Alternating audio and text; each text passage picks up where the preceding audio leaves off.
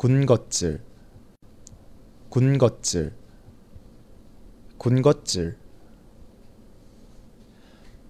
학용품부터 수업 준비물, 장난감, 군것질까지 팔던 학교 앞 문구점이 빠르게 사라지고 있다.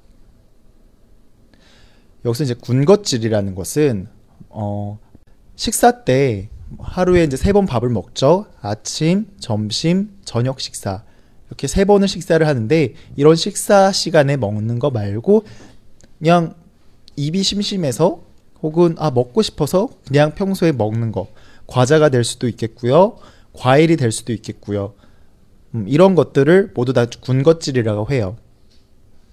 이제 보통은 이런 군것질, 특히 근데 이 문장에서 나온 군것질은 어, 문구점에서 파는 군것질 거리는 자극적인 과자들이 많기 때문에 굉장히 맛있어요. 그래서 아이들한테 굉장히 인기가 많았죠. 그런데 어, 학용품부터 수업 준비물, 장난감, 군것질까지 그렇게 인기가 많던 군것질까지 팔던 학교 앞 문구점이 빠르게 사라지고 있다라는 그런 내용이었어요.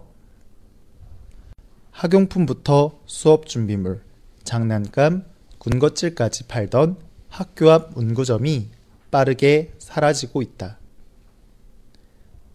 군것질 하면 살이 찐다. 군것질 하면 살이 찐다. 군것질 하면 살이 찐다. 아침부터 군것질을 많이 해서 배고프지 않아. 아침부터 군것질을 많이 해서 배고프지 않아. 아침부터 군것질을 많이 해서 배고프지 않아.